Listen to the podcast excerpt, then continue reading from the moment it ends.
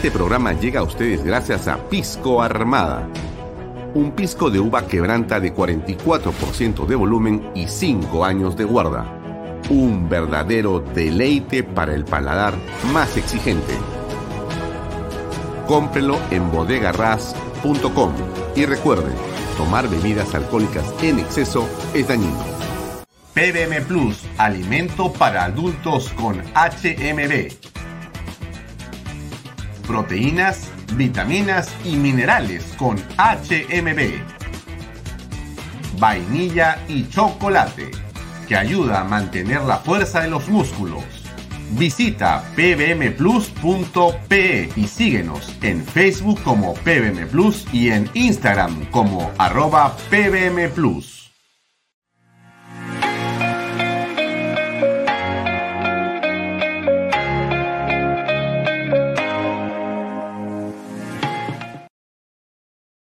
Bienvenido a la familia Sarcleti. Contamos con más de 20 años construyendo momentos especiales en más de 21 establecimientos ubicados en Lima y provincias. Tenemos la variedad de carta más grande para compartir en familia, con amigos o simplemente tomarte un tiempo para ti. ¿Estás listo para vivir la experiencia Sarcleti? Cumple el sueño de tu casa propia en las Lomas de Yura. Paga desde 935 soles mensuales, con todos los servicios agua potable, luz eléctrica, pistas y veredas. Comunícate por WhatsApp con una de nuestras asesoras o visita nuestra página web gprperú.com. Tu familia e inversión cómodas y seguras en las lomas de Yura. Indupark, lotes industriales desde 300 metros cuadrados. Págalos en 6 meses sin intereses. Indupark Crece con los expertos en desarrollo.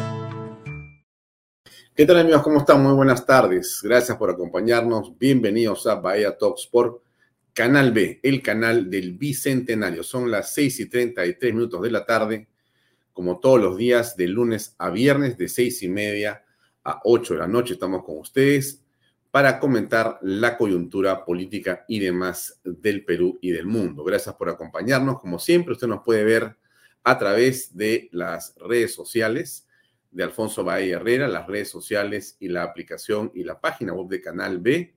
Y también, como usted sabe, estamos saliendo eh, en simultáneo por las redes sociales del diario Expreso, expreso.com.pe y también eh, estamos eh, conectados a través de Canal 95 Ves Cable para los cableros que están en la zona norte, este o sur de Lima. Estamos en Canal 95 de Best Cable en directo, saliendo en este momento en simultáneo y también estamos en Yotalán, Canal 95. Y desde la semana pasada estamos ya en Econocable, en Cable Más, en Cable Go y muy pronto en más cables para todo el Perú. Esta red eh, en la que Canal B está trabajando. Es una red muy eh, intensa y que eh, va a llegar de muchas formas a todos los peruanos, por lo menos, porque estamos seguros que estamos llegando y vamos a llegar también a los peruanos en el Perú, por cierto, y también en el extranjero, donde de hecho nos ven en este momento. A todos los amigos que están conectados, ¿cómo están? Gracias por los saludos. Rosario Casola Quiñones, ¿cómo estás? José Luis Lozano Quiroz, un gusto muy grande. A Raúl Bautista también nos acompaña. César Nureña ya es un caserito junto con Juan Carlos Sutro, que es un amigo muy especial de esta casa. Eh, también a Zaida Bueno, un gusto enorme que nos acompañes. A Graciela Maeda, que también nos sigue hace bastantes bastante tiempo. Irma Graham Chichisola, por cierto, también está con nosotros. Hernán Benítez Condeso, José Luis Lozano, Quirós, Jorge Mendoza, Eric Rodríguez, ya no sigo más porque si no, no terminamos nunca. Carlos Galvez, presente, casi como productor de este programa, ad honorem, pero con mucho aprecio, respeto y cariño por eh, su compañía. Gracias también a Charo Cáceres. Bien amigos, buenos días o buenas tardes. Comenzamos la semana, una semana eh, que no está exenta de preocupaciones, que no está libre de tensiones, que continúa bajo el asedio de un país convulsionado, hay que decirlo con toda claridad, y que si bien es cierto, intenta pacificarse, intenta controlarse, existen fuerzas eh, subterráneas, poderosas, que también están tratando de que esto no sea así. Lo estamos eh, viendo y apreciando nosotros de una manera permanente en diversos estamentos, en diversos lugares, no solamente en nuestra ciudad, sino también a nivel eh, nacional. Eh, conocemos lo que pasa en el sur y conocemos también que hay niveles de tensión altos en la zona del oriente peruano, diversos lugares del espacio peruano, del territorio peruano, hay una zona, hoy hay una especie de convulsión que está aún retenida, hay un compás de espera, hay una presencia de la Fuerza Armada y la Policía Nacional que ha ido creciendo, eso nos parece fantástico que sea así, pero eh, se necesita también tener dedos de organista, se necesita tener una capacidad para políticamente ir resolviendo los problemas. ¿Qué cosa ha pasado con la política, digamos, en el nivel más eh, amplio, en el nivel más eh, trascendente, digamos, en la toma de decisiones en la cumbre del poder. ¿Qué cosa ha hecho la presidenta de la República, Dina Boluarte, en las últimas horas? ¿Qué ha pasado en nuestra patria? A ver, vamos a decir algunas cosas que nos parecen que son fundamentales para, por lo menos en este programa, eh, definir cómo pensamos. No tiene usted que estar de acuerdo con nosotros, pero nosotros no nos vamos a cansar en decir lo que creemos sobre lo que está pasando y sobre el papel de Dina Boluarte en este momento. Eh, desde el principio, aún antes de que ella asumiera el cargo de presidente de la República, nosotros hemos dicho claramente que consideramos, como ella lo ha dicho, que ella es parte de la misma fórmula presidencial y del mismo digamos, eh, voto y compromiso electoral que eh, en el principio estuvo eh, Vladimir Cerrón y Pedro Castillo. Era una fórmula presencial de esa trilogía, por decirlo de alguna manera. Vladimir Cerrón no pudo avanzar en la fórmula presidencial, fue descartado por los jurados de elecciones. También debió ser descartada Dina Boluarte, pero finalmente el jurado de elecciones se dio como de la vista gorda y asumió ella y Pedro Castillo el Ejecutivo. Ella quedó como vicepresidenta en stand-by. Ocurrió lo que ocurrió después de que ella estuvo de los 16 meses o 17 meses, apenas uno menos estuvo ella en el gabinete. Aun cuando ella ha dicho en las últimas horas de que no se habla con el presidente, no se hablaba con el presidente Pedro Castillo desde agosto, ¿no es cierto? Estamos en diciembre. Igual ella ha estado eh, por lo menos el 95% del gobierno junto a Pedro Castillo. Y eso, eh, estimados amigos, desde nuestro punto de vista, no la exime de responsabilidad política. Alguien me va a decir, bueno, pero es que una cosa es eh, que ella haya sido ministra o haya sido vicepresidenta, ahora ella es presidente, entonces hay que juzgarla por lo que está haciendo ahora. Ahí pongo una pausa un segundo, porque las cosas a mí me parece que deben tener cierta eh, lógica, ¿no? Y esa lógica nos lleva a, por lo menos, andar con prudencia, andar con cuidado, a más bien eh, tratar de agudizar los sentidos políticos, por cierto, ¿no? Para ver en realidad qué cosa hay detrás realmente de Dina Boluarte. Y eso significa que por lo menos en el caso mío, yo le tengo a ella una gran signo de interrogación o un gran signo de interrogación. Tengo dudas sobre lo que ella es capaz de hacer. No por lo que dice, sino porque lo que puede hacer o no, eh, en fin, puede ser muy, digamos, peligroso, delicado, trascendente. quiero seguir explicándome. Entonces, dicho lo que le he dicho al principio, lo que señala al principio, en el sentido que ella eh, tiene no solamente una vinculación al gobierno de Pedro Castillo electoralmente, sino también eh, administrativamente y políticamente en la gestión pública de la cual ella se ha separado, digamos que un 5% o 10% porque renunció hace un mes apenas. Y ha estado presente durante el 90% de uno de los gobiernos más corruptos de la historia del Perú. Y ella ha sido ministra de Estado. Que ella hable o no hable con Castillo, eh, con todo respeto por la presidenta eh, señora Boluarte, me parece irrelevante. Porque ella firmaba los consejos de ministros, asistía a los consejos de ministros. Y ella ha validado hasta que renunció todo lo que ha hecho Castillo desde el primer día de su gobierno, porque ella ha sido ministra de Estado. Ahí. Entonces, vamos ordenando las cosas para comenzar, ¿no? Porque eso de que en realidad este, esto es algo nuevo, que se ha ido a la derecha, que se ha ido para acá, o se ha ido para allá, un momentito, un momentito, ¿no? El pragmatismo, esa es una cosa distinta de la ideología.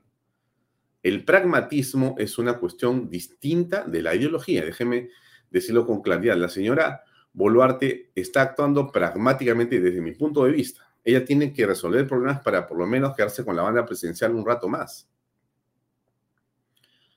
Y si en el fondo eh, ella tiene, digamos, em, y existe verosimilitud, eh, verdad, ¿no es cierto? Y sinceridad en lo que dice, entonces es posible que veamos un gobierno medianamente honesto o con, la, con el pie en la tierra, pero eso no lo sabemos a estas alturas.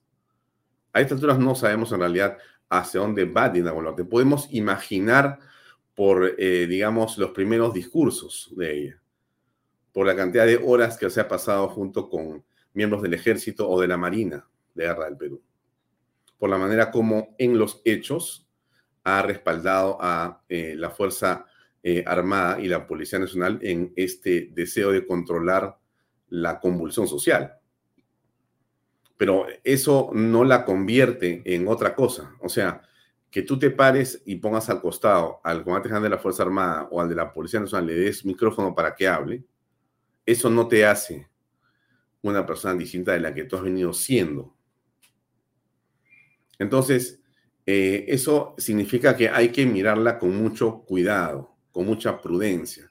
A los que, digamos, em, le han puesto una cruz diciéndole que no aceptan nada de lo que dice, eh, si son eh, izquierdosos o, de izquierda o, o, caviares, debe ser no les ha dado un puesto público. En realidad, eso es lo que creo yo. Por eso es que están medio picones con esa señora y a los de la derecha o el centro que la miran, digamos, de una forma reacia, les diría prudencia, ¿no? Prudencia porque aunque es difícil creer en, eh, digamos, eh, alguien de las huestes de Perú Libre, donde, de donde ella viene, ¿no es cierto? Porque ha sido elegida por Perú Libre, está en Perú Libre, y me cuesta creer, a mí me cuesta creer, Eh, más allá de las virtudes de la señora, que eso lo vamos a ver en un segundo, pero hablo estrictamente de eh, la posición de la señora Boluarte en este momento.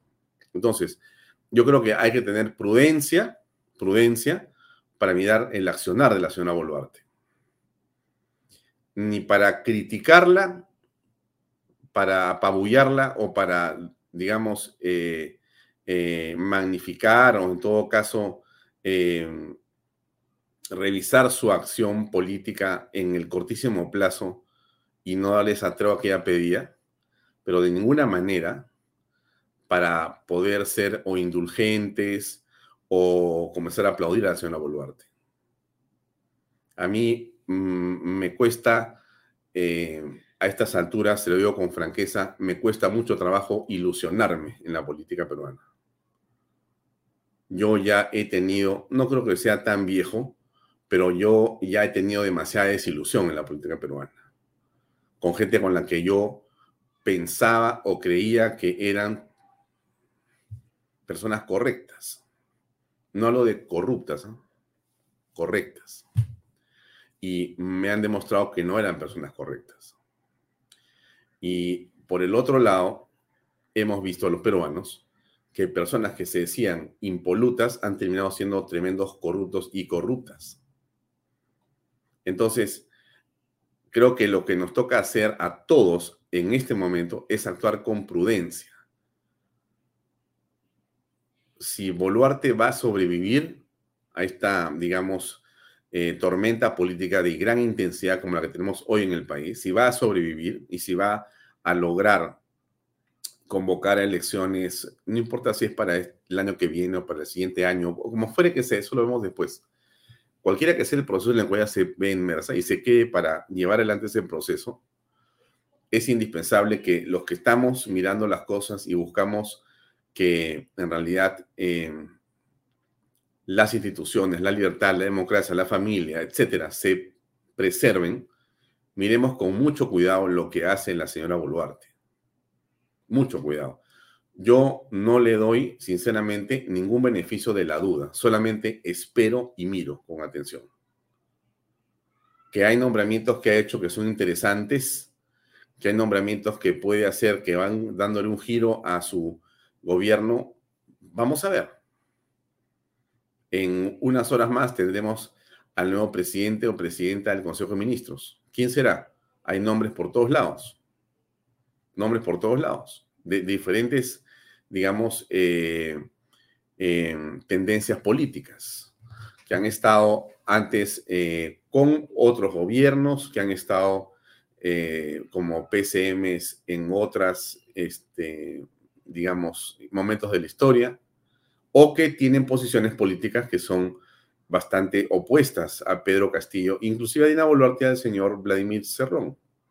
Eso es algo que ella está buscando para poder en esa línea avanzar y desarrollar su propuesta política para que logre sobrevivir hasta un proceso electoral. Puede ser, pero yo solamente le digo a todas las personas, por lo menos que siguen este programa y este canal, este programa, porque cada uno en este este canal dice lo que le parece, ¿no? Aquí no existe ningún tipo de, conducta eh, o ningún tipo de, eh, digamos, condicionamiento para que uno hable lo que piense o lo que crea. De hecho, no he hablado con eh, Diana Seminario sobre el caso Boluarte. O sea, no, no he intercambiado ninguna idea sobre el tema.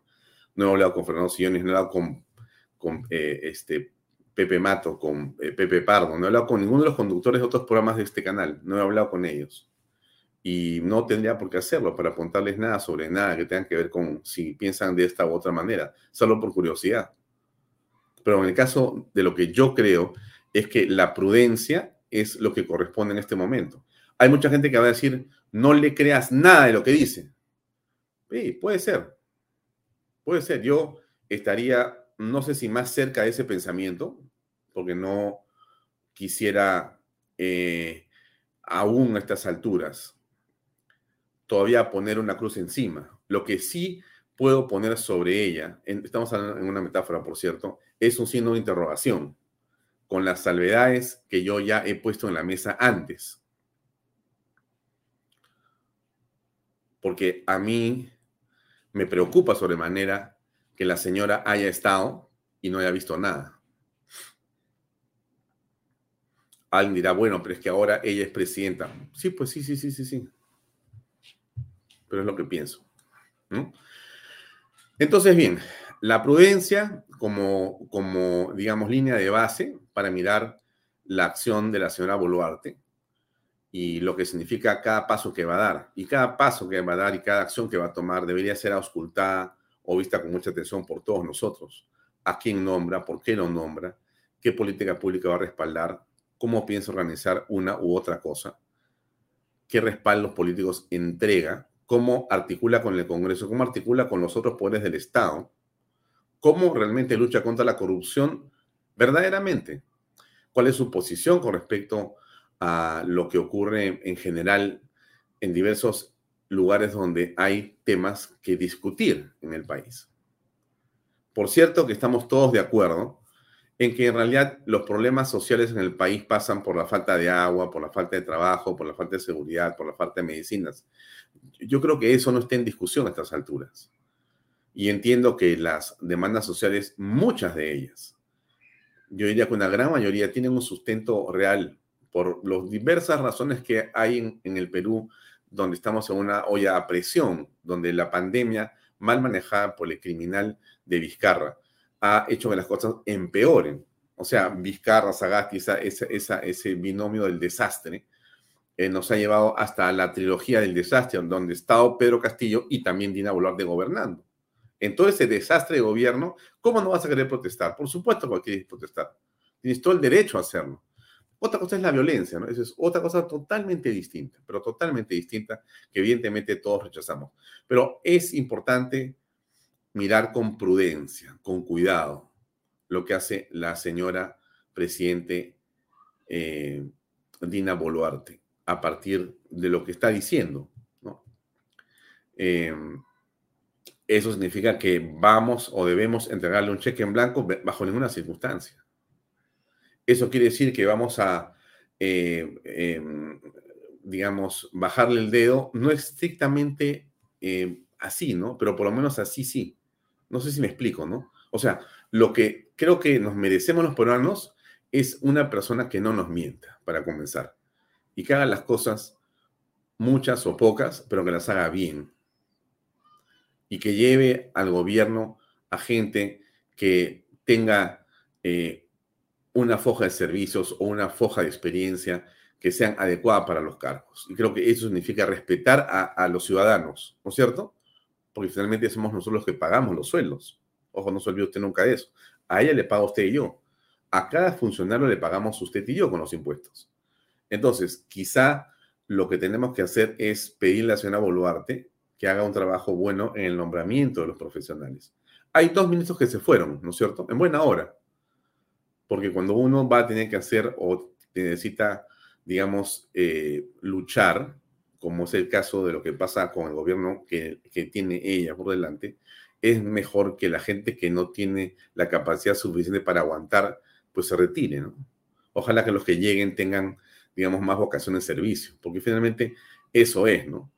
Si algo le pueden dar a la señora Boluarte estas personas que van a llegar y los demás en general es ese beneficio de la duda. Ese beneficio de la duda.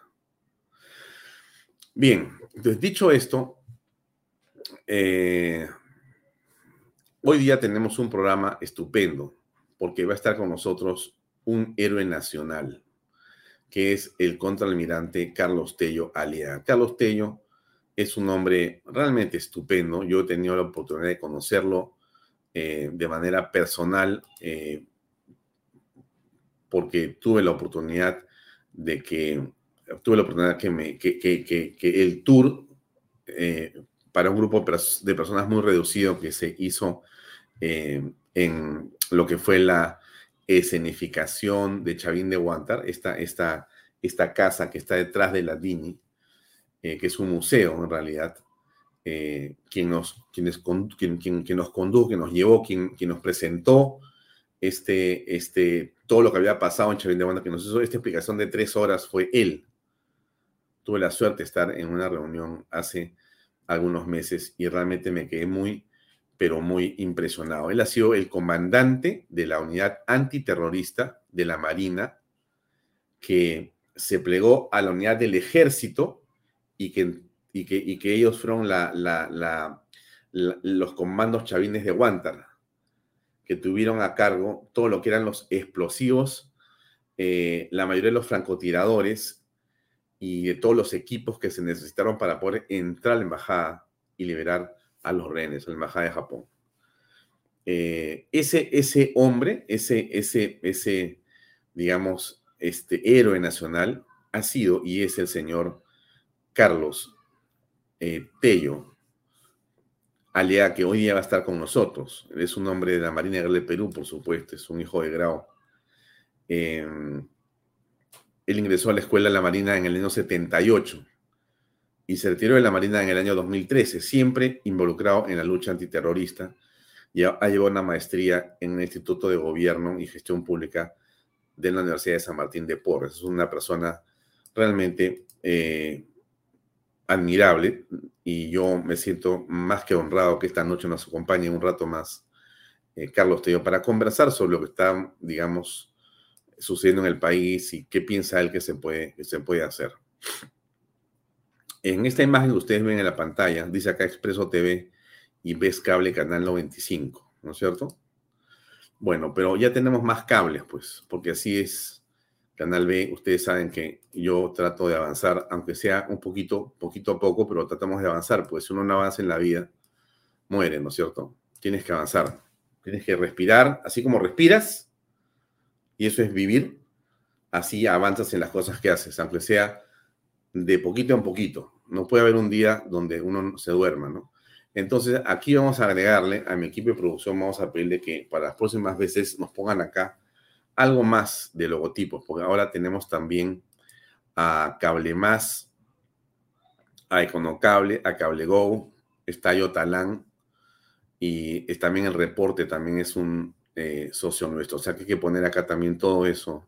Ojo, Alejandro Peña, Julio o, o Randy, para que nos pongan el diseño y se vea que estamos nosotros en muchos cables, ¿no? Este programa se ve, como usted sabe, a través de las redes sociales, pero también se ve a través de varios cables y más sorpresas están por venir. nuestra red crece a toda velocidad, no a la que quisiéramos, pero a la que podemos. Y en eso estamos. En un país donde hay muchas crisis y muchos problemas, nosotros también aprovechemos, aprovechamos para crecer.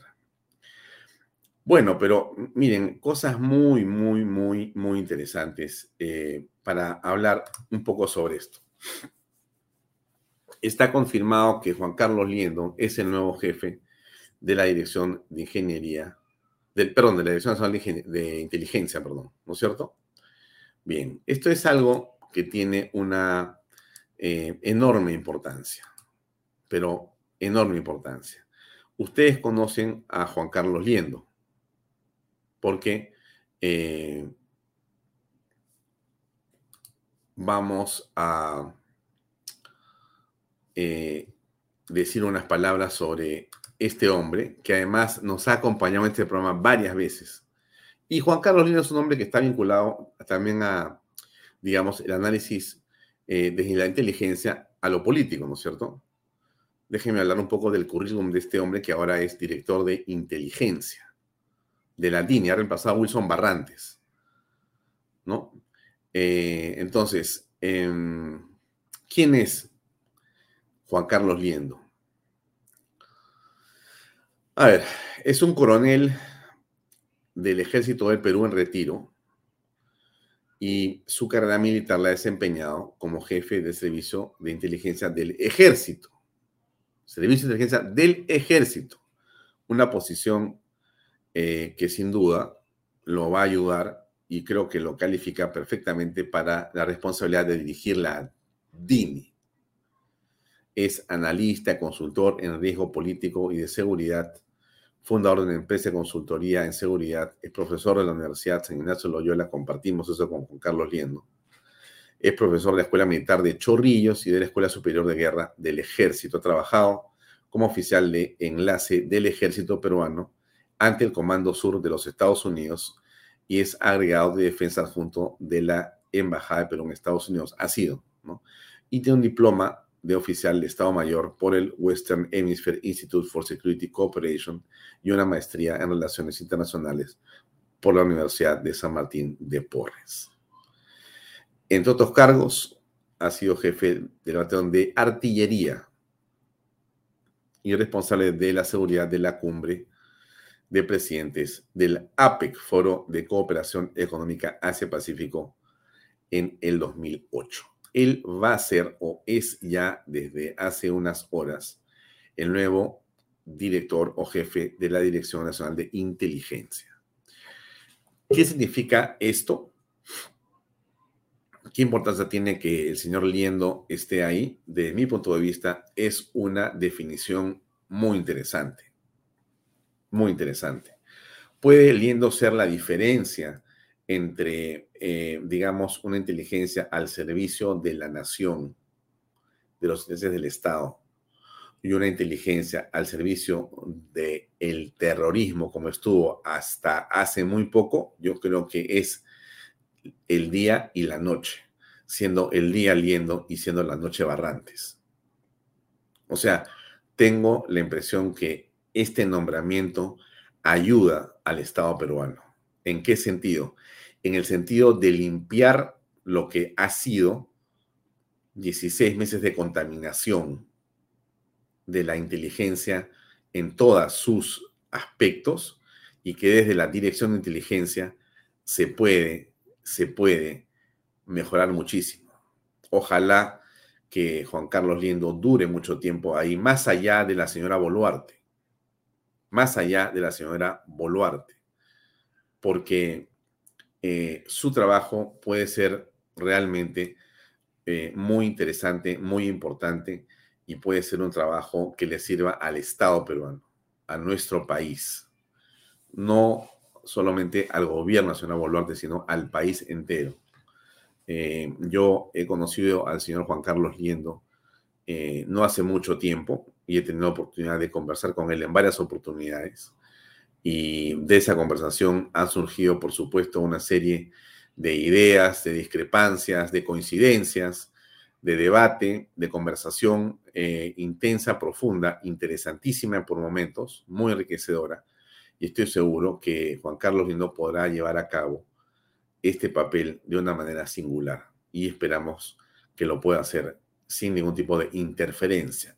Creo que tiene eh, las cualidades y la personalidad para poder eh, instalarse eh, bajo los preceptos principistas, principistas. y creo que eso va a ayudar mucho en realidad, ¿no? efectivamente, has trabajado con el almirante Cueto Acervi en el Congreso, en la Comisión de Inteligencia. Eh, y creo que es una persona que tiene mucha formación y mucha información y es un analista de información y de inteligencia. Eso ayuda mucho a poder avanzar, ¿no? Así que eh, a mí me da mucha, mucho, digamos, buena espina que esté él ahora en este cargo.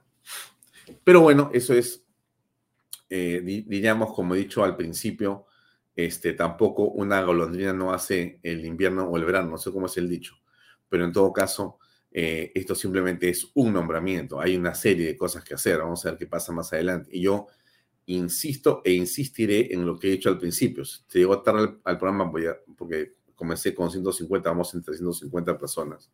Pero bueno, si llegó tarde, le voy a repetir en un segundo.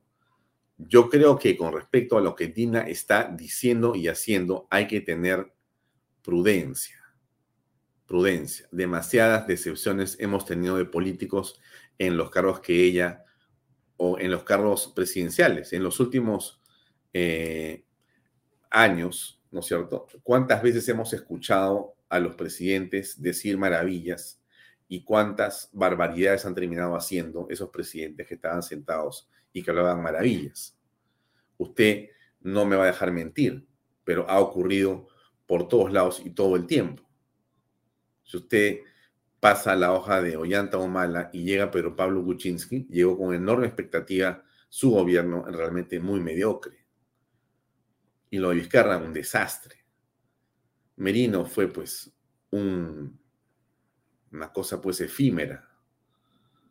El caso de Sagasti, sinceramente, pues una cosa totalmente ideologizada de mi punto de vista. Y lo de Pedro Castillo ya pues no vamos a hablar de eso más, ¿no? Entonces, todo eso, ese desastre, ¿no? ¿Cómo se puede comenzar a, mejorar? No sabemos. Pero la señora Boluarte, eh, sin duda, tiene una mejor dicción, creo que tiene una, eh, digamos, expresión eh, mucho mejor que la de Castillo. Creo que ella piensa lo que dice y dice lo que piensa, y en todo caso lo que veo yo es una mayor o mejor comunicación, eh, digamos, mediática, ¿no? Eh, creo que está articulando y tratando de sobrevivir, que es la impresión que me da, pero yo insisto en que la prudencia es el eh, mejor, eh, la mejor manera de definir lo que pienso con respecto de su, de su gobierno y así una interrogación es el que tengo, ¿no? Hay amigos que me dicen que de ninguna manera porque eh, esto va a ser un desastre y yo creo que eso podría ocurrir también, pero vamos a esperar, a esperar, ¿no? Y seguir confiando en que las cosas en el, en el Perú mejoren. Ahora, frente a esto que yo le digo, este, hay varias cosas que están ocurriendo que son en extremo graves, ¿no? Eh, de hecho, se liberan vías. En estos momentos, personal de la Dirección Nacional de Operaciones Especiales, DINOES PNP Lima, se encuentra desbloqueando Ocoña, operación exitosa.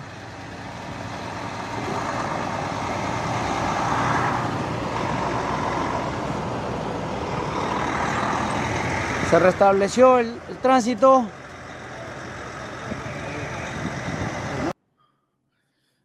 Fernando, gracias por tu, gracias por tu, por la frase, porque no me acordaba cómo era, pero es así, una golondrina no hace el verano. Entonces, tomando esta frase eh, para tratar de señalar mi pensamiento, yo creo que estoy pensando como Fernando ha puesto en esa frase. Yo creo que una golondrina no hace el verano. Y ya estoy, de, no sé si el padre es viejo para ilusionarme, pero no me ilusiono así nomás con nadie.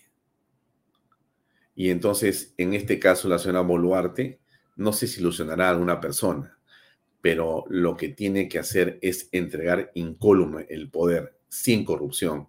Tiene que limpiar lo que ha hecho el gobierno al que ella perteneció por 16 meses.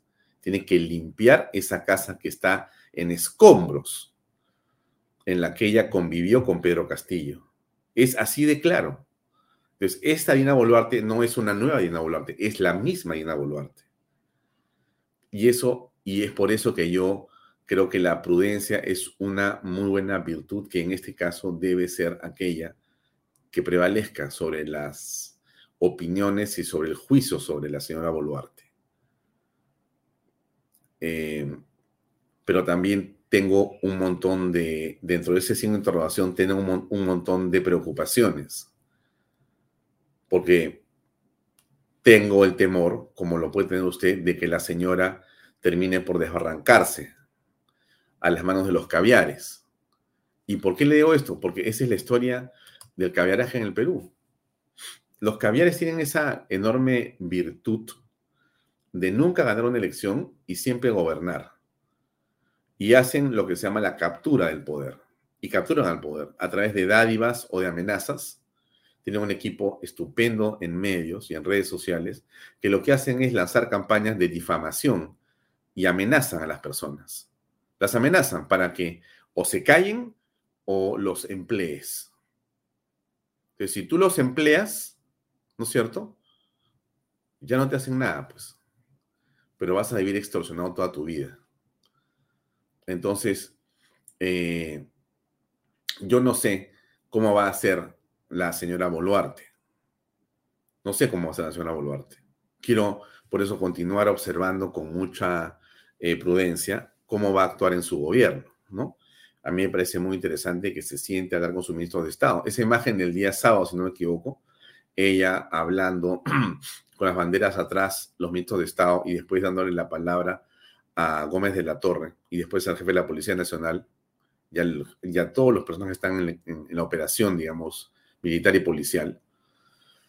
Me parece muy interesante, me parece una excelente, digamos, imagen, ¿no? Esa imagen a mí me, me, me, me parece una imagen interesante, ¿no? Positiva, una buena imagen. ¿Cómo se condice eso con los hechos? Es lo que tendremos que seguir viendo. No se vive de imágenes y como bien me ha hecho acordar este Fernando Braschi, ¿no? Una golondrina no hace el verano. Así es. Gracias por la frase porque no la tenía, estaba por ahí, pero me había olvidado. Ahí está, esta es. Fernando Braschi clave. El... No, no, no, esta no es, esta no es. Es la otra, es la. Bueno, bueno, pero tú me la has citado. Gracias. Entonces, dicho esto, eh, hablamos del servicio de inteligencia, que es, como ustedes saben, súper importante, absolutamente central. Y esa, digamos, especialidad en manos de Liendo puede ser algo importante para limpiar la casa. Lo que ha hecho Pedro Castillo a través de los gobernadores eh, eh, y prefectos y subprefectos, ¿no es cierto? y bueno, también de gobernadores y muchos alcaldes también, yo sea de paso, no era un lapso, sino me terminó saliendo algo cierto. Bueno, lo que ha hecho el señor Castillo ha sido eh, contaminar, eh, eh, infectar el Estado con activistas que yo creo que en una buena parte son de Sendero Luminoso y, o del MRTA, o sea, son Movadef, o sea, Sendero, pues, para, para hablar claro, ¿no? Entonces, yo creo que eso ha ocurrido. Y eso que ha ocurrido es tremendamente, eh, digamos, eh, delicado, ¿no? Porque estamos en un riesgo enorme. Parte del desorden que tenemos en este momento en el país es fruto de esos 16 meses de activismo subversivo desde el Estado, pagado con plata de nosotros, ¿no? Y, en fin, y sí, las cosas no están bien. Le muestro aquí un ejemplo de una garita volada en pedazos, ¿no? ley.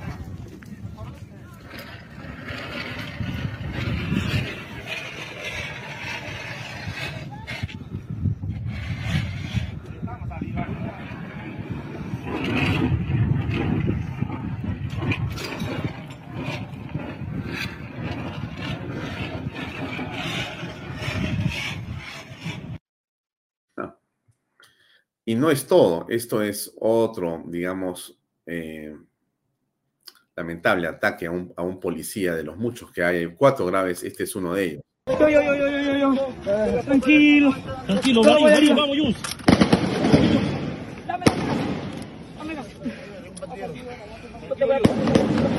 te voy a ayudar con esta posición.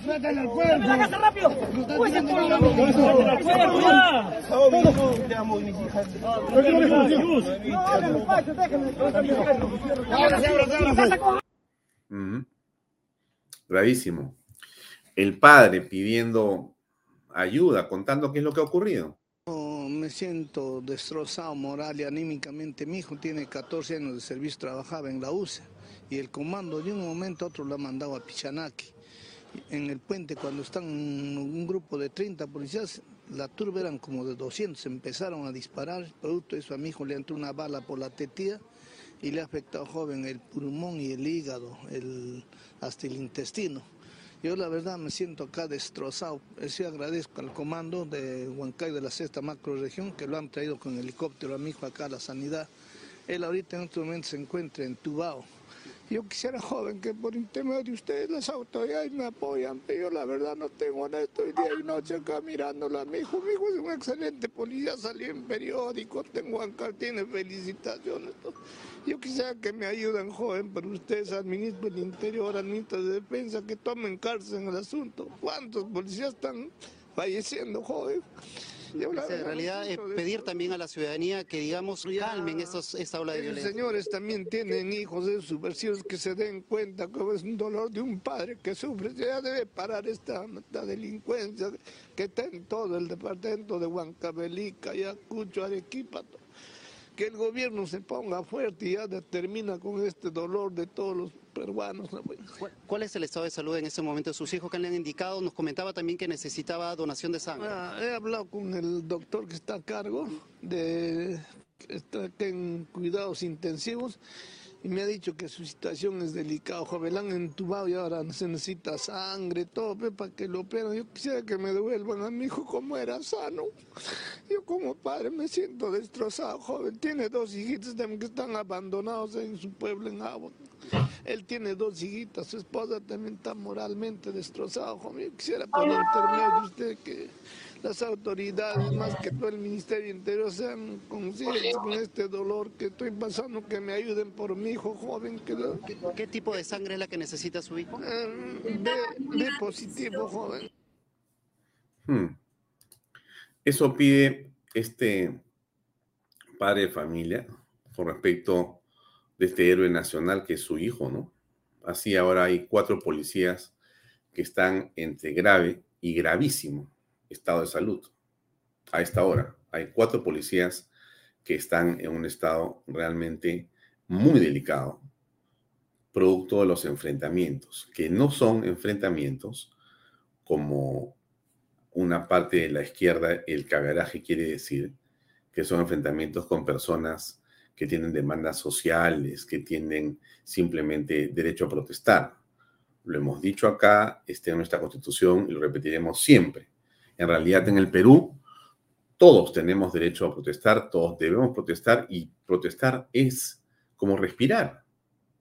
Nadie tiene que prohibírtelo. Pero usted cree que a ese policía que hemos visto cómo lo han herido de un balazo, que le entra por aquí y le cruza el pulmón y el hígado, y que está entubado ahora buscando sangre. ¿Usted cree que ese balazo es de alguien que quiere que le pongan agua? ¿O que quiere que le arreglen sus carreteras? o que quiere alguna demanda de tipo social. Esa es la manera que tenemos de protestar. Los que han quemado esas garitas de control, los que vuelan los cerros para cerrar las carreteras, los que disparan molotov sobre los policías, los que están ahora con bazucas artesanales disparándole directamente a la cara del cuerpo de los policías. ¿Esos son demandas sociales que tenemos que apoyar los peruanos? Yo creo que de ninguna manera. Yo creo que eso es lo que nosotros no debemos bajo ninguna forma confundir. Eh, esto que pasa es Ayacucho, en la Plaza de Armas. El Poder Judicial, una oficina. ¿No te da pena filmar nuestra propia ayudar a estas personas tiempos de mierda?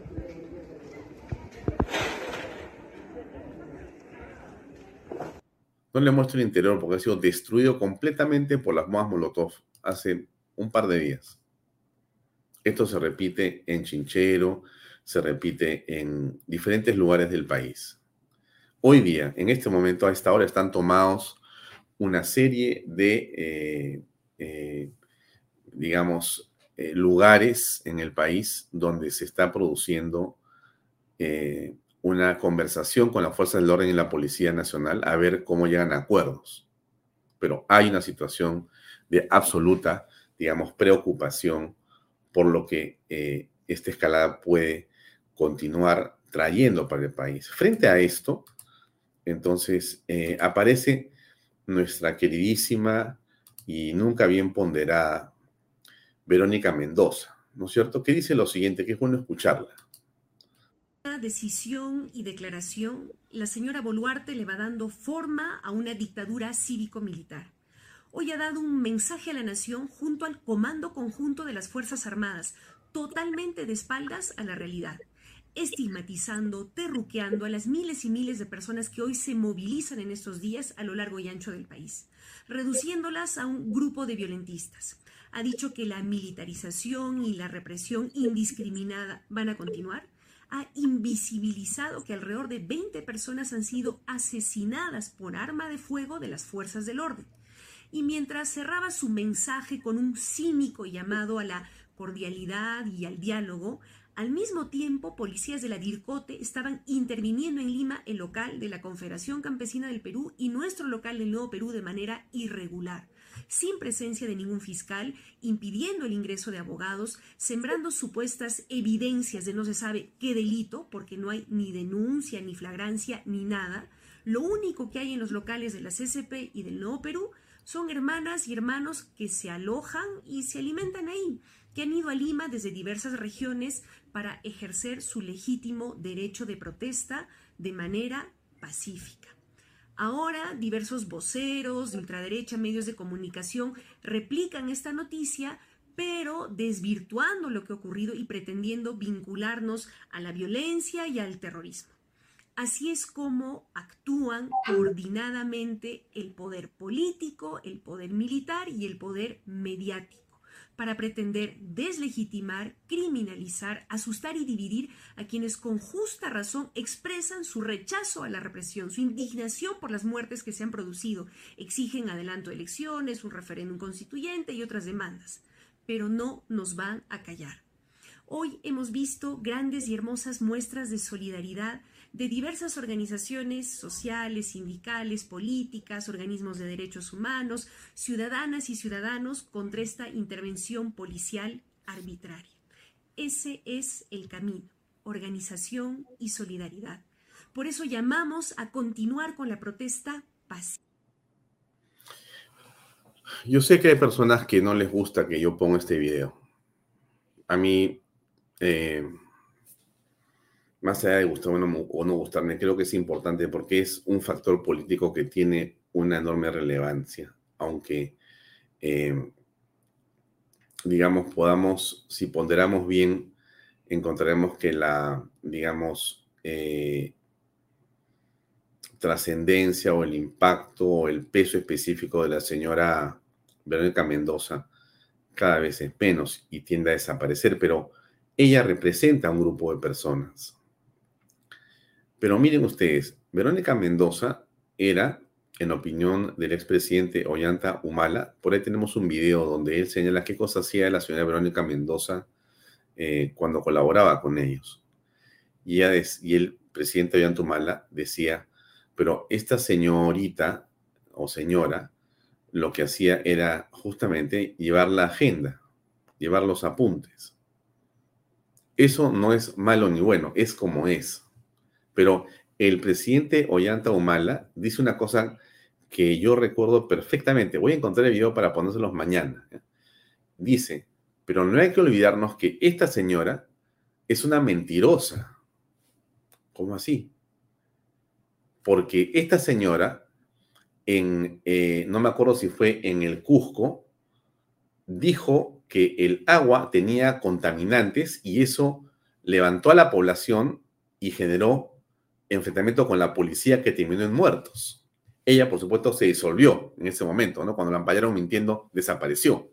Porque lo que hace la señora Mendoza básicamente es de un oportunismo muy al estilo de la izquierda en el Perú, ¿no? Son básicamente eh, especie de saltimbanquis, ¿no es cierto?, de la política. Dan un salto de acá para allá, para más acá, y lo que hacen ahí es buscando dónde colocarse para chupar del poder, ¿no? Ellos tienen que coger y succionar. Eso es todo lo que buscan. Lo hicieron en el caso de Ollanta Humala. Recuerdo claramente ese episodio de las protestas mineras. En alguna parte está, vamos a buscarlo para traerse que usted lo vea, ¿no? Pero este es un capítulo solamente. Después de eso, después de eso, eh, terminó eh, apoyando a Pedro Pablo Kuczynski, ¿no? ¿Se acuerda usted, no es cierto? No solamente ella, sino todas sus amigas, ¿no? Usted ya las conoce quiénes son, ¿no? Y después terminó apoyando a, antes, antes, perdón, a Zona Villarán. ¿Se acuerda usted? También se cruzaba las manitos con todas las chicas de la izquierda gaga, ¿no es cierto? Todas, pues las inteligentes, las bellas, las hermosas, ¿no? Las, estas súper activistas políticas eh, terminaron también con Susana Villarán de la Puente, ¿no es cierto? Que es, como usted conoce perfectamente, quizá eh, la única eh, corrupta en la historia del Perú que ha confesado sus penas o delitos delante de las cámaras, en ese famoso video con Luca. Usted se acuerda de eso, ¿no? Lo vamos a traer para que se acuerde. Y después apareció acomodada con Pedro Pablo Kuczynski, terminó también saliendo de ahí porque solamente no le dieron lo que buscaba y finalmente terminó dando vueltas en diferentes lugares. No recuerdo bien si estuvo con Vizcarra o con Sagasti. No me extrañaría que haya estado en algún lugar por ahí dando vueltas, pero donde sí se acomodó como pudo fue con Pedro Castillo, poniendo ministras de Estado, poniendo a gente en cualquier nivel, yendo a Palacio N veces. Otra que tampoco vio nunca nada. Nunca vio nada. Ella simplemente decía con esa, digamos, eh, elocuencia que tiene, ¿no es cierto? Simplemente decía que aquí había que apoyar al presidente, que estaba claro lo que había ocurrido, que el gobierno extraordinario, no hace mucho, o sea, estoy hablando de este año, la reforma, la, segunda reforma agraria, el tema este, de todo era una especie pues, de nuevo, nuevo Perú, ¿no es cierto? Ahora que se ha quejado de que le han ido y le han encontrado con cosas en su local. Bueno, pues entonces, esa es la señora Mendoza, ¿no? Que ahora dice que las protestas son así, que son asá. En realidad, una mentira más. El día sábado, mientras ocurría lo que ocurría con la señora este, Dina Boluarte, el señor eh, general Arriola, otro héroe vivito y coleando, pero además en actividad plena, el señor Arriola, el general Arriola, jefe de la DIRCOTE, Dirección contra el Terrorismo, eh, hizo un operativo y entró a dos locales en el centro de Lima. una la Confederación de eh, Comunidades Andinas o algo por el estilo, y en el piso del costado estaba el partido de la señora Mendoza, que por supuesto pues se ha desmayado por cómo han entrado en su partido, que ya esto es el colmo, pero lo interesante es lo que ha encontrado el general Larriola. esa es la noticia. A ver, escuche usted. Una información por fuente humana, eh, luego de ser analizada eh, en el instante, se, se, decide porque nos dicen de que en el interior de, de esta confederación de Bolognesi 580 se encuentran personas que están ocasionando los desmanes y que además, eh, que además tienen cómo hacerlo, cómo incendiar. En realidad dice cómo incendiar la pradera.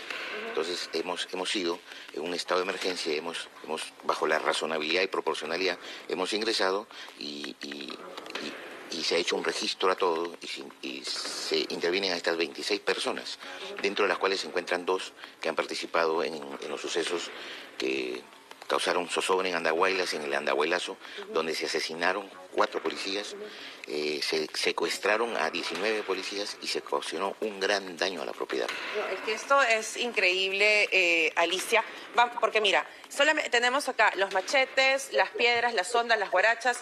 En este balde, este balde que tú ves que pareciera un balde de pintura, al interior hay piedras. Entonces, ¿qué pasaba con estos, con, e, con estas personas? Caminaban muy tranquilos por la calle. ¿Quién va a imaginar, pues, que es un balde con piedras, ¿no? Y es ahí donde abastecían al resto de, manifestantes, por así decirlo de alguna manera, porque si uno los cataloga de otra forma, se, indignan. Pero acá lo importante, eh, Alicia, es que hay elementos contundentes para abrir una carpeta fiscal.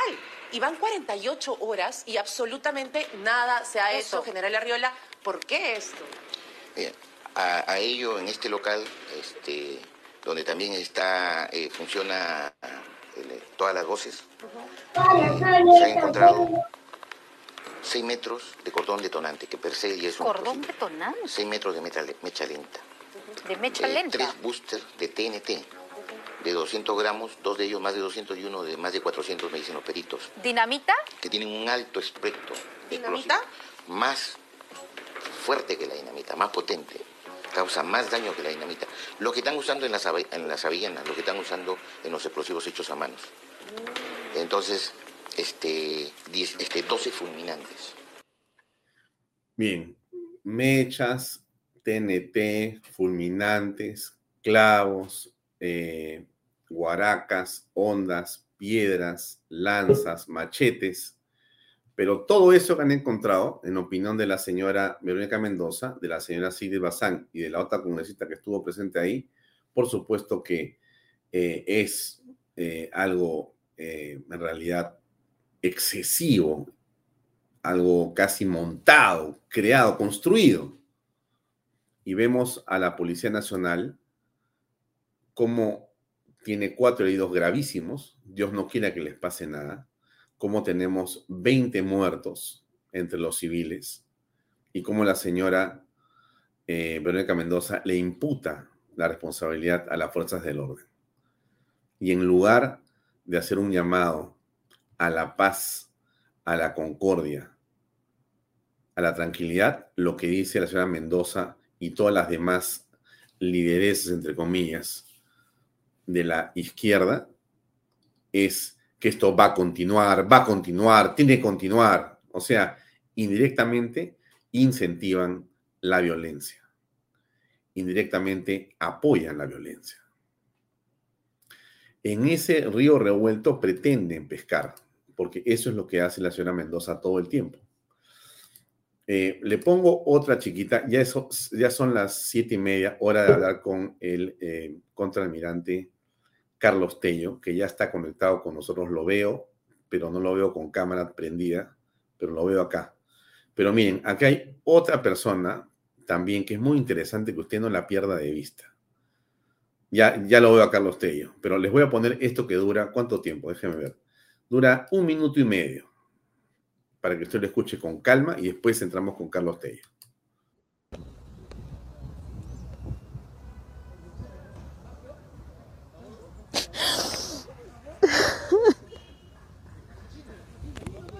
¿Qué más tiene que pasar?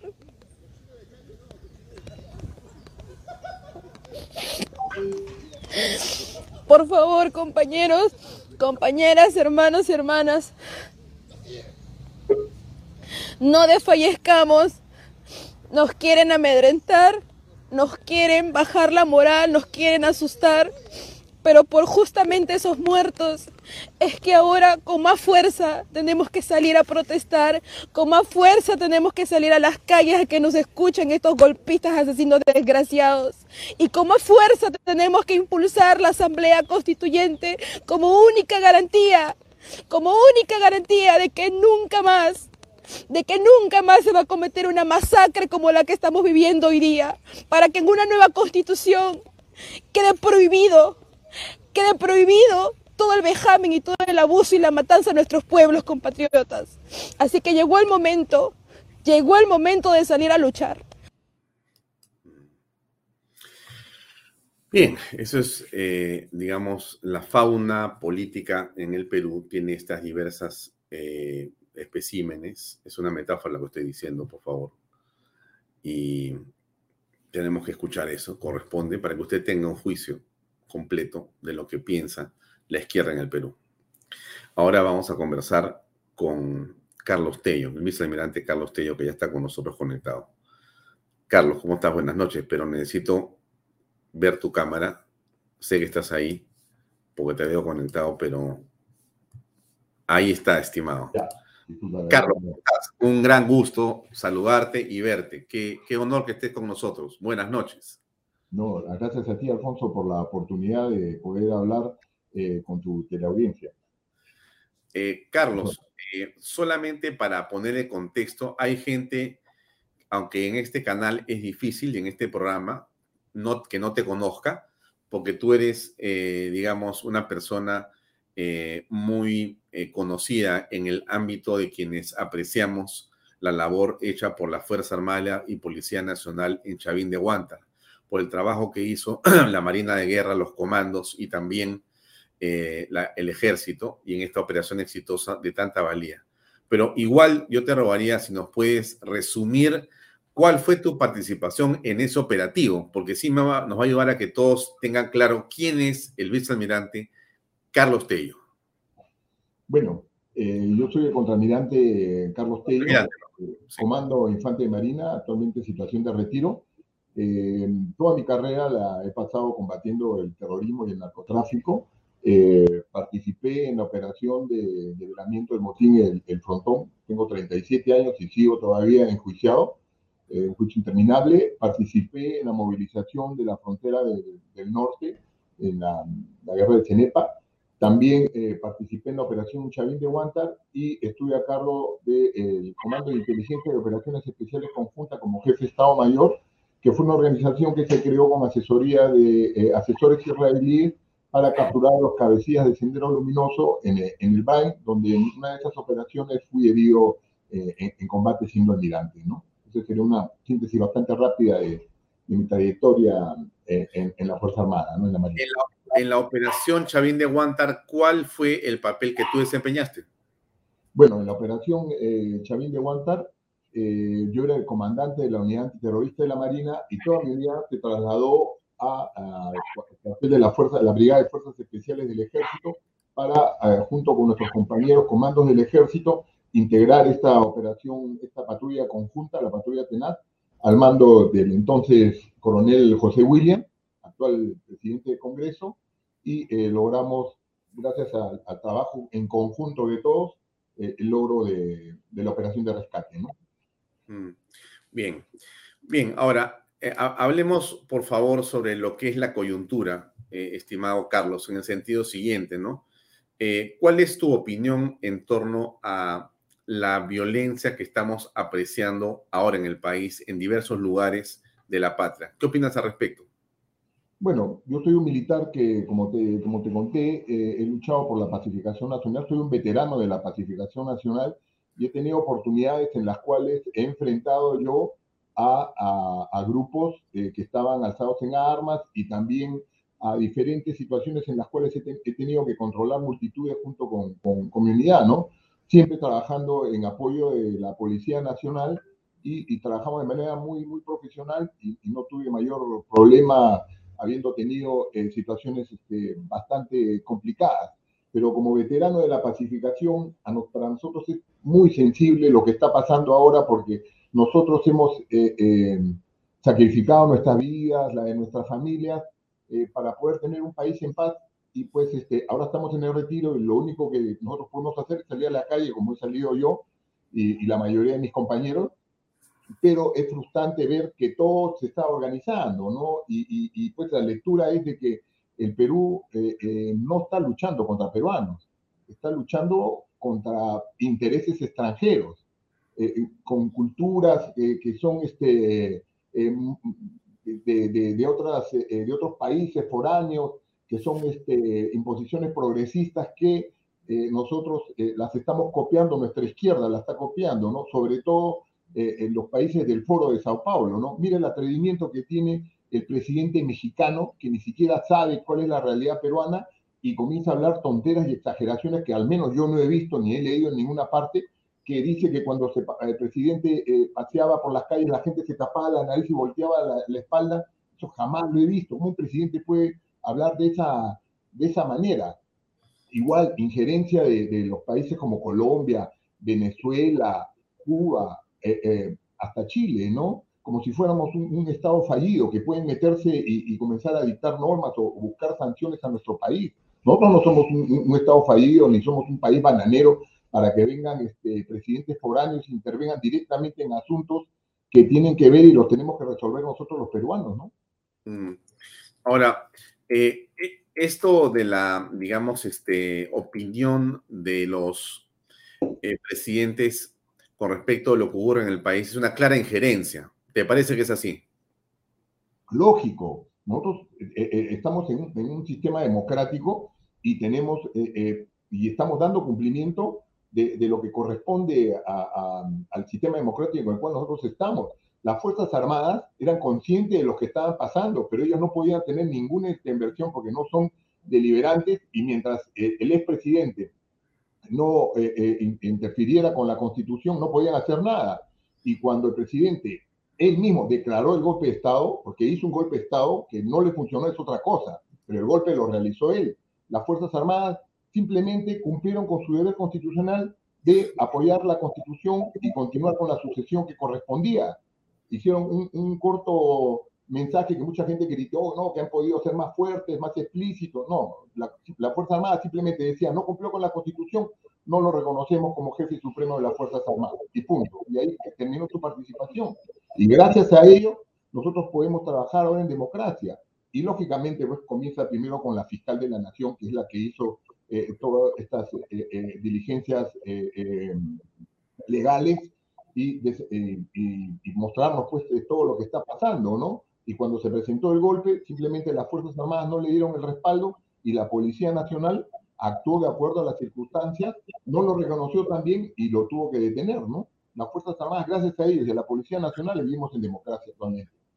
Eh, hay quienes han señalado, Carlos, que estamos frente a un golpe que le ha dado la derecha al presidente Pedro Castillo.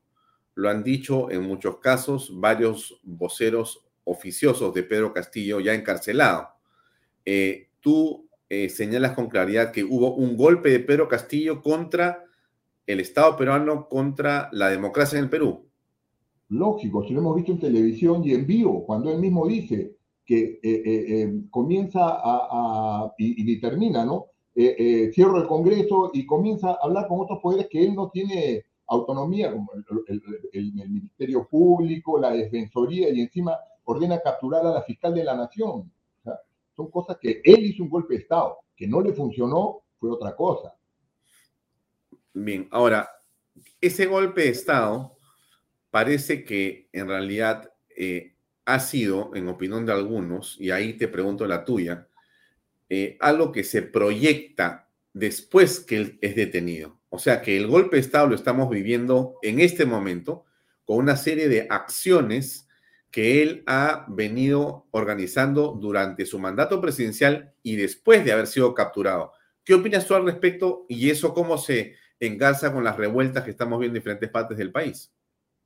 Mira, eh, eh, lo que está sucediendo en este momento en el país no es cuestión de la, casualidad, todo esto ha sido orquestado y, estas, eh, eh, estos eh, trabajos que hacía el presidente de irse con todos sus ministros por todo el Perú era simplemente para organizar todo lo que está pasando ahora y sobre todo organizar a, esta gente y, y, comenzar a revolver todos nuestros complejos que tenemos como, como sociedad, porque nosotros somos una, una sociedad muy complicada, ¿no? tenemos pues este, complejos de, de, razas, de gente superior, de gente inferior. Entonces, todas nuestras cosas este, malas como sociedad peruana, eh, eh, eh, él las, las revivó el clasismo, el rico, el pobre, el blanco, el cholo, todas estas cosas, y esto es lo que estamos viendo nosotros ahora. Esto no es, no es producto de, de, la casualidad. ¿Por qué van y van a las instituciones públicas? Ahí está presente Sendero Luminoso y, con gente contratada que es pagada eh, eh, y, que pues eh, mueve a las masas, ¿no? Porque la gente se comporta diferente cuando está, es un grupo, es una masa, ¿no? se descontrolan y sale lo, lo, peor de todos nosotros, ¿no? Mm.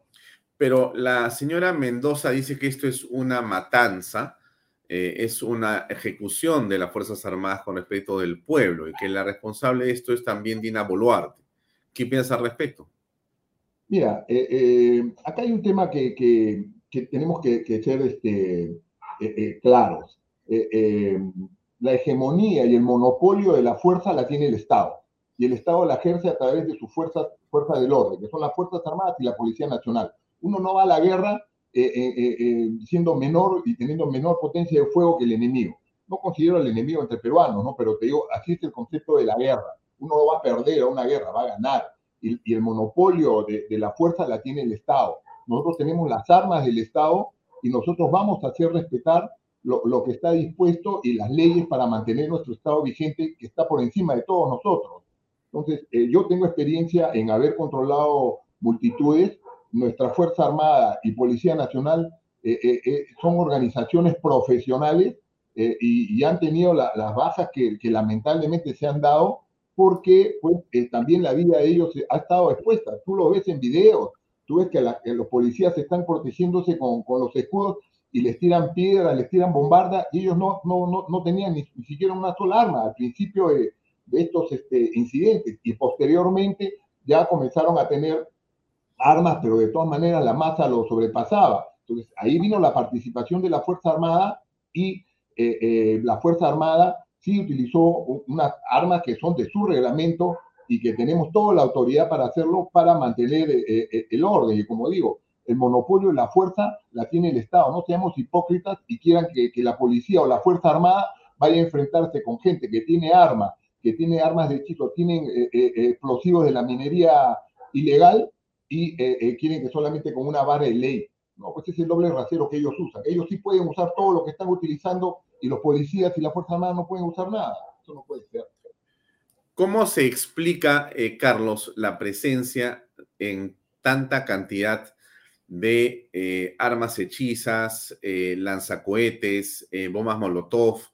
en este momento hemos visto cómo el general Arriola mostraba TNT, mechas largas y una serie de armamentos que son hechizos, pero que ya en el caso de ciertos sectores como Pichanaki y demás, ya armas de hablas de armas de fuego de largo alcance.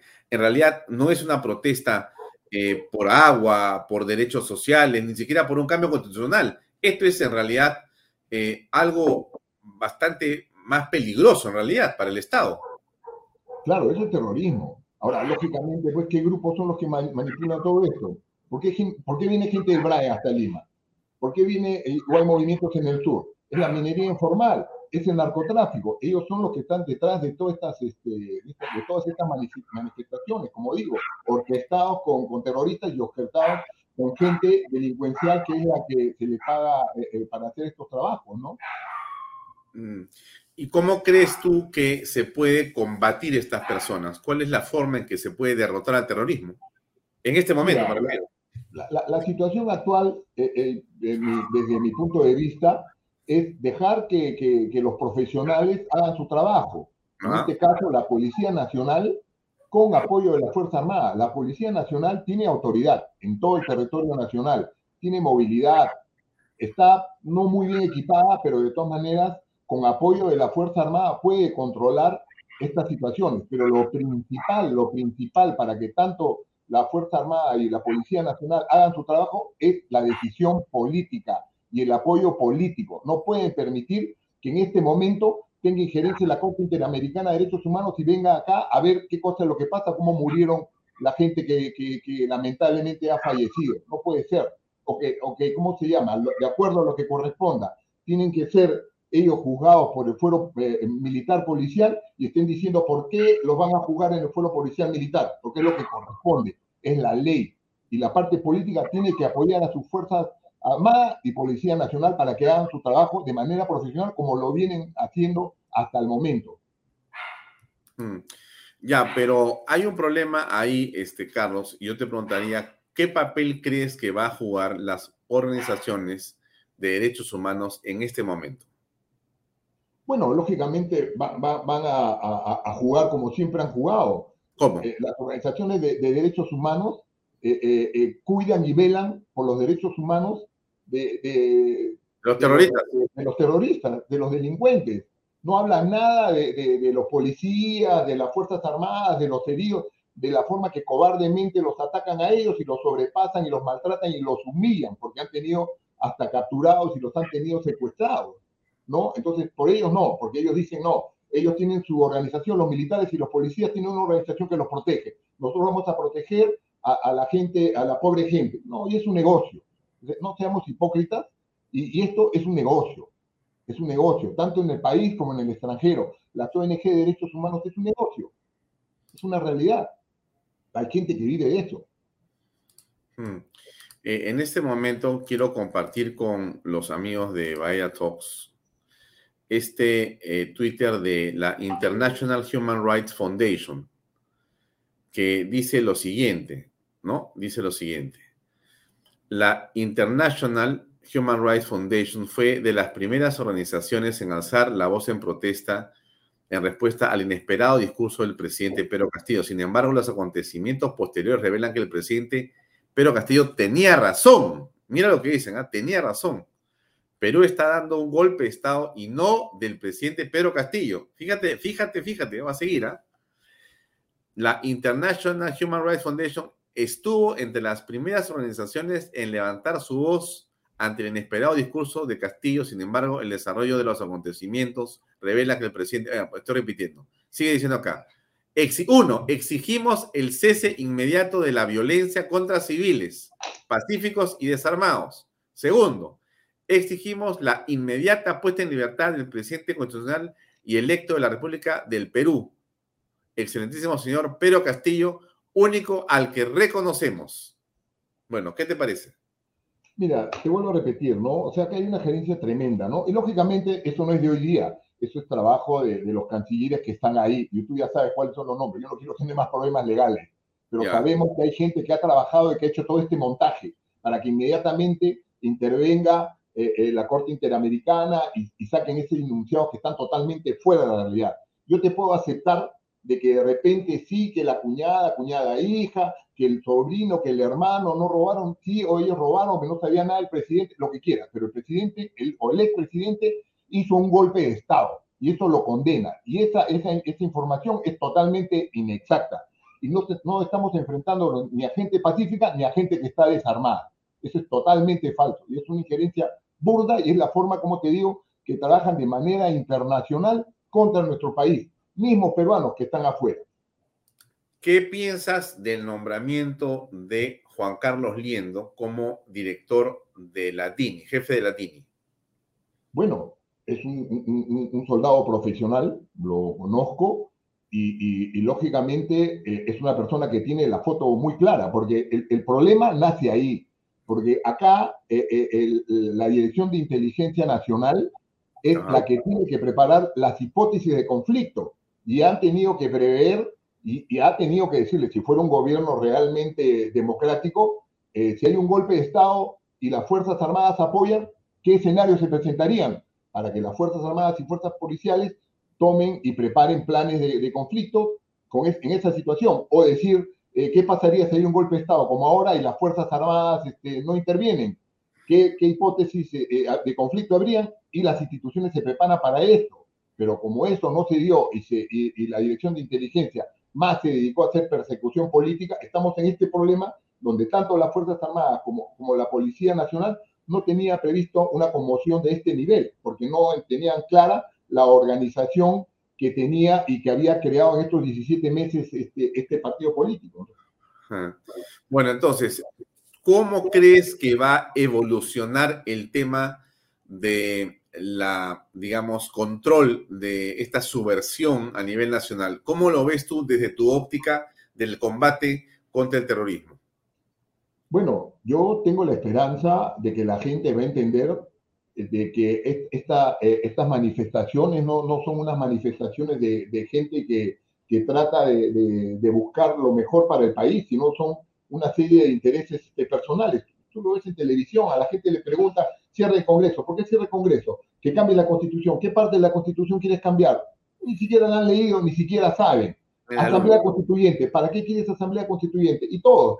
Y también nuestra izquierda caviar, también sí, hagamos esto, hagamos el otro, pero este, eh, eh, cambiemos la constitución, ¿no? Entonces, este, acá no están los intereses del país eh, por delante, sino los intereses personales y todo este sistema que vive de, la democracia, sobre todo la parte esta de caviar, ¿no? Pero volviendo a la pregunta que tú me dices, acá hay que instalar, poner orden y, que, y dejar y dar respaldo a, la fuerza del orden, que son las Fuerzas Armadas y la Policía Nacional para que con el apoyo político ellos hagan su trabajo y quitarle la presión política, porque es lo peor cuando uno está en el campo, está operando, está enfrentándose a la delincuencia, está enfrentándose al terrorismo y encima tiene que estar eh, enfrentándose a la parte legal. Lo digo por la vivencia propia. Mm. Pero si, si la parte, como se manejó muy bien en la operación Chavín de Guanta, donde había una presión política muy fuerte, el, el, general William en ningún momento nos presionó, nos, nos trasladó esa, esa presión a los que estamos involucrados directamente eh, eh, eh, en la operación. Manejó muy bien el tema y teníamos el apoyo y lo tuvimos. ¿no? Entonces, eso es lo que tiene que, haber ahora. La parte política tiene que apoyar a, la Fuerza Armada y a la Policía Nacional para que hagan su trabajo de manera profesional como lo vienen haciendo hasta el momento. Y tú, Carlos, que no, nos estás dando esta entrevista, nos ve mucha gente dentro del Perú, en las provincias del Perú también, en las zonas convulsionadas, nos están viendo por cable y por internet. Eh, tú eres un héroe nacional, has dado, has estado dispuesto a dar tu vida por nosotros. Te agradezco de parte de todos, en verdad, una vez más. Nunca me voy a cansar de agradecerte. Pero hay un tema importante. ¿Qué le puedes decir, Carlos, a la gente que nos escucha? Al hombre que está molesto, al hombre que de repente perdió un familiar en el COVID, a las personas que están en este momento eh, no me refiero a los subversivos, sino me refiero a los ciudadanos que eh, tienen derecho a la protesta y quieren protestar, están molestos por lo que las cosas no caminan como quisieran. ¿Qué les decimos a ellos con respecto de esta situación de la Fuerza Armada de la Policía Nacional? Bueno, eh, que nosotros somos más que este grupo que, lamentablemente maneja a gente que sí tiene aspiraciones reales pero distorsionan y, hacen, este, causan todo este daño que están haciendo a, la misma gente, a nuestro propio país, ¿no? Que confíen en su Fuerza Armada y su Policía Nacional, que son profesionales y que eh, eh, esto va, va, va, va, a llegar a un límite. Eh, esto va a tener que, detenerse y la gente tiene que entrar en razón, pero tenemos que contagiar y, y nosotros irradiar eh, en nuestras ideas y nuestras opiniones en nuestro entorno. De repente no cambiamos el mundo, pero sí podemos eh, eh, irradiar nuestro pensamiento a nuestro alrededor, porque definitivamente hay mucha diferencia entre lo que se vive en la capital y, en la parte fuera de la capital, ¿no? Para mí, en lo personal, yo siempre he creído que, que hay demasiado centralismo y que son dos Perú, uno Lima y el resto, y muchas veces se gobierna para, para Lima. Eso para mí es, es una cosa que, que, que, la entiendo así y no debería ser así. Hay demasiado centralismo. Muchas veces se gobierna solamente pensando en Lima y se cree que se convence a Lima, se convence al Perú. Y no, hay necesidades, tenemos que salir afuera y, pues toda esa gente que, que, no tiene tanta comunicación con, con, nosotros es la gente que es captada por, por, por toda este, esta gente extremista y la utiliza por, por, el tema pues de la falta de, de cultura, ¿no? Mm. Para mí ese es el tema, ¿no? Y para terminar, eh, ¿qué les vas a decir a los que están alzados en armas, a los violentos, a los que están atacando a la Policía Nacional, a la Fuerza Armada? Si te escuchan, porque este programa se ve también en Pichanaki, también se ve en diferentes partes del Perú, en la costa, en la sierra, en la selva, ya estamos en todas partes del país. Bueno, te pueden estar escuchando en este momento con un fusil en la mano o con una molotov en la mano, listo para tirársela a un, a un grupo de policías o soldados. ¿Qué le decimos a esas personas? Bueno, ellos ya perdieron la guerra y no, y no la van a ganar. Menos aún en esta, en esta condición que vivimos en una democracia, aunque media boba, ¿no? Si tenemos el apoyo, como lo tenemos en este momento de la parte política, eh, jamás van a, vencernos, ¿no? Son una, minoría ante la gran eh, eh, mayoría de peruanos, millones de peruanos que vivimos, queremos vivir en paz nada más. Bien, Carlos, te agradezco mucho por tu tiempo. Este, mi, mi, saludo, mi felicitación de parte de toda la gente que esta noche nos ha escuchado en Bahía Talks y te espero pronto en otro programa para poder conversar más sobre la actividad de seguridad eh, y que nos sigas dando más lecciones sobre el antiterrorismo. Muchas gracias. Un gran abrazo. Sí, gracias por la oportunidad. Buenas noches. gusto. Gracias. Amigos, era el contraalmirante Carlos Tello, que ha tenido la gentileza de acompañarnos unos minutos en Vaya Talks para ya despedir el programa. Estamos seguros que sus reflexiones van a permitir que usted tenga la cosa más clara con respecto de qué está pasando en el país, pero también que a quienes están equivocadamente eh, levantando armas, atacando de manera cobarde a la Policía Nacional y a la Fuerza Armada, sepan y entiendan que ese no es el camino y que, como dice bien el contraminante Carlos Tello, somos más. Y si están fuera de la ley, pues van a ser derrotados de todas maneras. Acá hay un videito pequeño que encontré por ahí y que siempre es bueno ponerlo para levantar nuestro orgullo.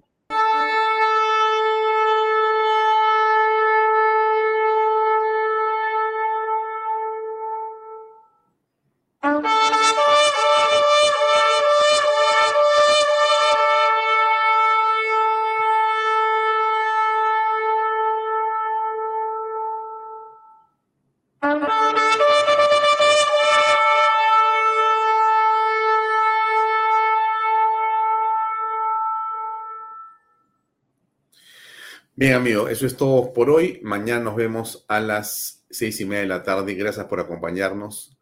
Tengan ustedes muy buenas noches y hasta mañana. Permiso. Este programa llega a ustedes gracias a Pisco Armada. Un pisco de uva quebranta de 44% de volumen y 5 años de guarda. Un verdadero deleite para el paladar más exigente.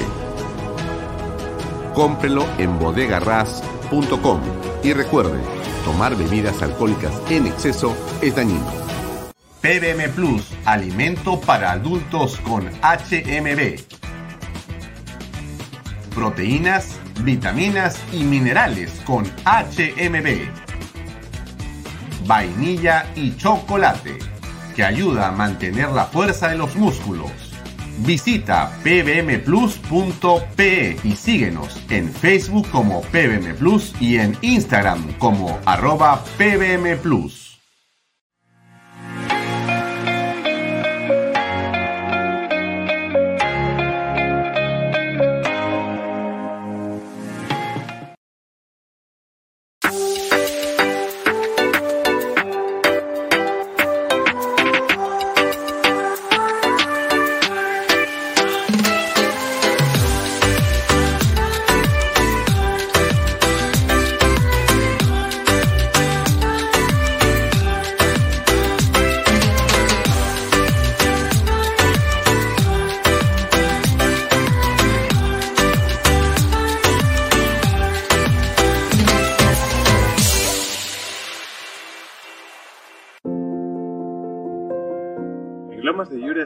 Contentos de haber cumplido con el sueño de muchas familias peruanas, por lo siguiente. Porque nuestros hijos tienen zonas seguras de esparcimiento y recreación. Porque gracias a los bonos de techo propio y nuevo crédito Mi Vivienda pagamos cuotas más bajas que las de un alquiler. Porque gracias al convenio con Fomipol tenemos la tasa más baja a nivel nacional.